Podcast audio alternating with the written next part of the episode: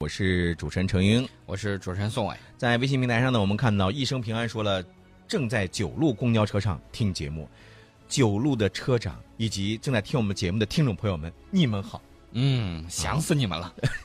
这个宋老师，你说的是言不由衷 啊，宋老师 没有，我还想起来这个冯巩先生的这个著名台词，啊，就是我想死你们了，是吧？啊对，就是这。个样子。嗯，我们接着说印度啊，印度这两天可是没不能说人家没干好事儿，这两天人家动作很大，嗯啊，只能这样说。在安达曼海，然后呢，举行了海军的这个海上联合演习，嗯干什么呢？嗯重点就是反潜，嗯说呃，针对目标，人家就直接就说出来了。啊就是要针对我们的核潜艇，嗯，然后人家要进行反潜、反潜再反潜，恨不得把海里头离上几边儿。哎呦呵，嗯，不是，你他是准备去捞那个定海神针吗？那就不知道了。嗯孙猴子说不定一棒把他踹下来，这种可能性都会有。嗯哎呀嗯，嗯不要怪我乌鸦嘴啊！嗯我现在给大家说，印度现在这个军事演习很频繁，嗯掉飞机的这种概率就会比较大嗯嗯嗯，啊！真的，嗯真是这个样子的。呃，大家拭目以待啊！不嗯掉那当然是最好的了。嗯呃，虽然安达曼海的这个演习呢，在这儿如火如荼的在举行，但是印度媒体喜欢自己吹自己的这个态度，让我看不下去了。拍着胸脯是吧？就是那种大猩猩状，对吧？ 不能这个样子、嗯啊！做人不能太这个印度媒体，也不能太 CNN 啊！嗯为什么这么说呢？嗯这个印度媒体前两天说自己有一次实验，让印度进入超级大国轨道嗯啊、那意思就是还还没有是超级大国，已经上轨道了。嗯究竟什么演习、什么实验让他如此之开心呢？嗯。我看了一下，呃，印度上周三的时候宣布成功从苏 -30 MKI 战斗机上发射了布拉莫斯 A 空舰巡航导弹。哦，哎呦，这次实验成功了，听起来好厉害啊呀！准确的击中了海上的目标。啊，哎呦，这个好厉害，确确实、啊听起来。好厉害的样子是吧？呃，我能不能告诉你，这个几十年前我们都搞定看你老是爱说实话是吧？啊？咱们肯定不是超级大国，嗯，对呀，啊，嗯但是也不是在进入超级大国的这种轨道上。嗯你知道为什么吗？嗯我们是第三世界的领头羊啊！嗯啊，不要当头嗯，不要乱当头，乱当头的时候，底下小弟就会告诉你，大哥，听说你现在发了，给我点钱吧！嗯啊，这种事儿我们是不干的，而且。大家都知道，救急不救穷嗯啊！为什么这么说呢？你要让他有原生力啊！我们讲这个扶贫嗯啊，一定要让这些人有自己的这种第一有奋斗的这种信心，对第二呢，教会他这个谋生的这种技能。没错，授人以鱼不如授人以渔。对，啊就是这个意思。嗯你得把人家这个打鱼养鱼的这个技术交给别人。呃，说的有点远，我们说这个印度这个布拉莫斯 A 导弹啊，这个首次试射成功，我不知道它有没有啊，有没有在里头，比如说预设一些靶标。嗯我我指的预设的意思就是人为干预的啊，嗯嗯嗯不是符合实战状态下的这种测试。啊，我担心这个问题，就是嗯有剧本的是吧？啊、我担心是有剧本的，所以说这个事情呢，这个事情不好说啊。嗯另外一点呢，大家也看到了，这个布拉莫斯啊，这个俄罗斯还是帮了很多的忙的， 嗯帮了很多的忙呢。这个我对俄罗斯这个技术相对来说还是比较相信的，但是它出口版的这个事儿不太好说。嗯印度之前想买这个俄罗斯的这个技术，俄罗斯有一个这个空射型的这个宝石导弹，啊然后这个宝石导弹呢，呃，据称啊是在这个俄罗斯自用版本上安装了电子对抗系统，啊能够降低敌方防空导弹的拦截效率。啊出口版就把这块儿给去掉了。嗯嗯嗯，意思就是你谁爱拦谁拦。嗯我反正卖的就是这个版本儿。然后他把这个导弹制导系统这个部分工作模式简化了。嗯嗯，我肯定不会卖了，将来万一我跟你打起来怎么办？对不对？嗯嗯你拿我的东西打我，这事儿不干。嗯，然后把射程呢限制在了二百九十公里。限速 器啊，限限限限远气。大家发现没有？都学鸡贼了。啊你知道为什么呢？有一个条约规定啊啊，不能超过三百公里以上。对嗯对啊，这个，所以呢，大家看到我们火箭炮打二百八啊，人家这个搞空射巡航导弹二百九，嗯。嗯，没有再往上加了吗？但是你说这个导弹好像是已经向叙利亚出口了是吧？这个俄罗斯，嗯嗯向叙利亚出口过。一六年的时候，还使呃这个俄罗斯还使用过这个宝石导弹啊打击过极端组织 IS 的这个目标。啊呃、 当然了，最近一段美国说我要赖这儿不走，啊呃，这个俄罗斯说年底我就这个撤一部分兵力啊，嗯不在那儿驻扎那么多了。嗯这一走一不走，对吧？就充分说明了一个问题。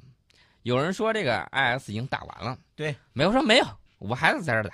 这个上一周啊，这个宋老师不在的时候啊，嗯说到了这个关于伊朗宣布说啊，这个 IS 已经全部被消灭了。之后呢，也做了一些相关的一些分析，我就会发现哈、就朋友们就觉得，哎呀，这里面的水真的好深啊呐、是吗？嗯呃，其实呢，不管他们怎么折腾了，咱们说咱们的这个导弹的这个问题，嗯这个导弹呢，大家要注意啊，这个俄罗斯做生意在这一点上我还是比较佩服的，军火生意。嗯，他用了印度提供的资金，完成了宝石空射型的研制，嗯然后又把它的简化版本布拉莫斯 A 提供给了印度。嗯，这生意做的啊，算盘简直拨的是啪啪响啊！对，我用程老师的钱嗯买了车，嗯，然后呢，这个说程老师，嗯你可以租我的车开。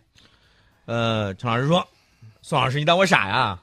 呃，印度就是这么干的，啊，对呀、所以哎，这个这个人家时也候不傻。啊，不是，我跟你说，宋老师，这其实最起码是有车是开了是对不对什么意思呢？就是说，这个实际上就是互相，这个怎么说呢？就是互相揣着明白装糊涂呗，就是这个这种感觉呃，这个呢，我觉得应该是一种钓鱼吧？啊为什么呢？呃，这个向客户推销不成熟这个武器系统方案，啊，等到客户上钩之后啊，资金第一笔资金打过来之后，研发自己本土武器。啊，研发完了之后，哎，再把它简化了之后，再返给你，返销给你。我觉得这个这个绝对是一个很有水平的一个商业贸易行为。嗯这个事儿我学会了， 陈老师，以后你小心了。啊我有发现这个宋老师这个好的呀，他一般都都他都学不会。我跟你说，就学坏了，他学的特快，你知道吗？特别快是吧嗯嗯呃，其实大家可以看，为什么俄罗斯一直哼哼唧唧着啊，说这个印度再给点钱，我一定要把航母给你建好，嗯，便宜卖给你，我给你改装。因为乌克兰跟俄罗斯分家了之后，嗯那就是苏联解体之后，俄罗斯没有造航母的能力。嗯如何恢复造航母的能力呢？首先得有钱，没有钱，航母这事儿是玩不转的。这是第一个基础。嗯，那么俄罗斯就拿呃格尔什科夫海军嗯上将号当鱼饵，说我免费给你啊，你要不要？但是改装我来啊！嗯这个印度一听，天上掉馅儿饼，爽，要啊，痛痛快快的，生怕别人买走啊，嗯嗯嗯要了，要了之后，俄罗斯告诉他说，我这儿缺这个龙门吊，啊你给点钱啊，买个龙门吊，啊，不然的话这船没法给你修啊这。个是合理化要求啊。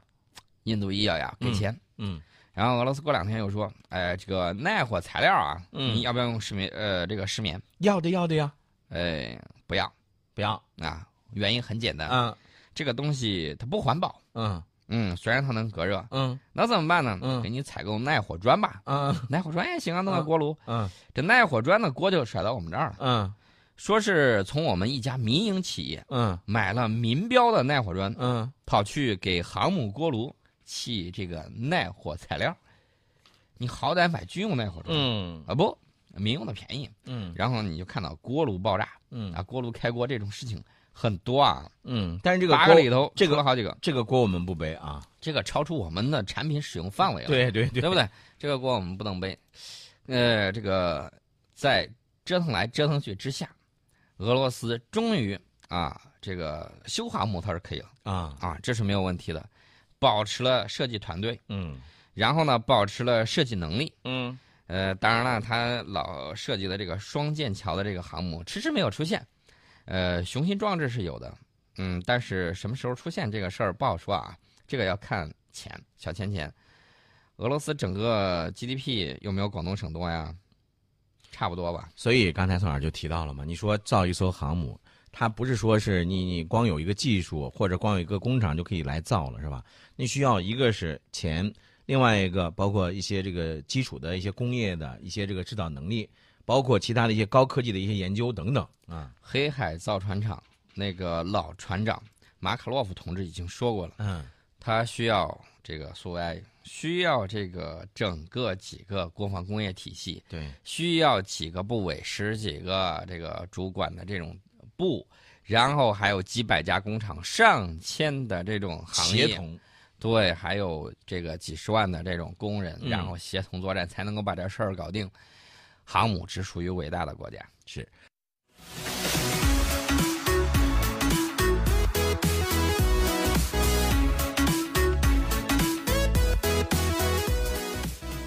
十点四十九分，欢迎您回来，继续我们的听世界。我感觉我回来之后，音乐的画风都变了。那你看，为了迎接宋老师的到来，回来回归，我做了充分的准备。从开场的我们的大圣的这个出场的音乐，到中间那做了精心的准备啊，宋老师嗯啊，深深感悟到这个陈老师的这个良苦用心呐、啊，咱继续往下说啊。好，我先说一个事儿、嗯啊，就是明年的时候，我们的节目会在我们的微信公众号 H O T 九八六送给观天下里面呢，在这个里头免费给大家嗯收听。嗯所以说呢，大家一定要关注我们的微信公众号。明年的时候，再在这个其他的平台上听不到完整节目的时候，嗯，你不要问我说宋老师哪儿去了，我告诉你，我们的微信平台上一定会给大家播出。宋老师的这个粉丝们，您可要记好了啊。呃，微信平台上这个像风一样自由就说了，你看啊，俄罗斯是吧，拿着这个三哥的这个钱啊，然后呢又锻炼了自己的这个维修队伍啊，还有累积了维修航母的经验，你这种感觉好爽啊！啊、确确实实很爽的，啊，大家一定要学会这种先进经验啊，太厉害了。嗯其实呢，印度在庆祝自己的空射巡航导弹成功试射，嗯但是我提醒他一点啊，不要太有自信。嗯大家还，我我给大家说两个简单的事儿啊，嗯一个事儿就是，你有那么多弹药吗？嗯啊，印度陆军的弹药物资储备不是我说的啊，印度的这个媒体引用的是印度国防部新闻网站的报道，说印度的弹药物资储备只够用四天，四天。那第五天你准备怎么办？嗯，临时临时弄来不及啊！手里头枪都是烧 火棍啊，所有的这个坦克都是拖拉机。嗯，那你怎么玩儿？这个我就不知道了。嗯再说另外一个事儿，嗯你敢不敢把军中，就是印度军中的这种舞弊案彻查清楚？嗯呃，有一些士兵就反映说：“哎呀，吃了这个东西闹肚子呀！”嗯大家都知道，印度那块儿吃东西，呃，反正不是很合我们的胃口，这大家一定要注意，这个不太卫生啊。呃，当然饮食习惯各有不同，对啊对对对，尤其是那个恒河水，咱就不提了。嗯这个情况呢，你按说它应该消化能力很强，嗯啊，抗病毒能力也很强，但是呢，它就出现了问题。很多印度士兵，按理说你去到这个部队里头，你这个嗯应该是身体素质是经过把关的，嗯说吃这个东西受不了，啊，吃这个东西有点像牲口饲料。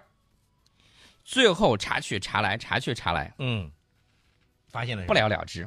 啊？我还以为发现了什么呢？啊嗯然后后来大范围的这个部队都在反映说，现在这个吃的东西太难吃了。嗯说它这个食品是什么呢？就是把那个豆制品啊，嗯就磨嗯磨成那个沫儿，磨成沫儿，然后有点像，你你知道那个豆豆腐渣，嗯呃，嗯不能说豆腐渣，就就类似于那种状态。嗯然后呢，再拌上米啊，再拌上其他的这种东西，哎，然后手抓饭，嗯他吃这个东西，呃，后来很多人吃了都出问题嗯了，都出问题，一看盖不住这个盖子了，啊然后继续反应，继续反应又调查，最后你才终于发现什么？啊印度管后勤呢这几个官员啊啊，当然了，这是冰山一角啊，嗯这里他们里头的这个大老虎被弄出来了啊，呃，最后不知道是不是罚款了事儿，嗯，他们把牲口饲料大量的替换了印军口粮。哎呀，真心的心疼印军士兵啊。啊，所以我建议你们呢，好好学中文，嗯学完中文之后，你就可以看懂毛选了。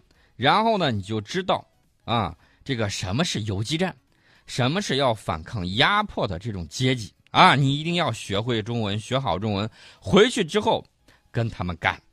呃，印度国防部的那些这个高官老爷们，印度国防部他们的这些后勤的这些人，估计啊，他们还不知道想着什么法子呢。我跟你讲啊，印度毛派这两天又有一次袭击事件、嗯啊，这个印军的车队是受到了攻击，嗯然后人家消失在浓雾之中。最近一段儿这个雾霾很严重啊，嗯印度那边儿实在是辣眼睛。嗯但是我要提醒大家的就是、嗯啊，我们不要嘲笑别人，我们一定要管好自己的这个国家，然后呢，把我们的环境治理好。没错。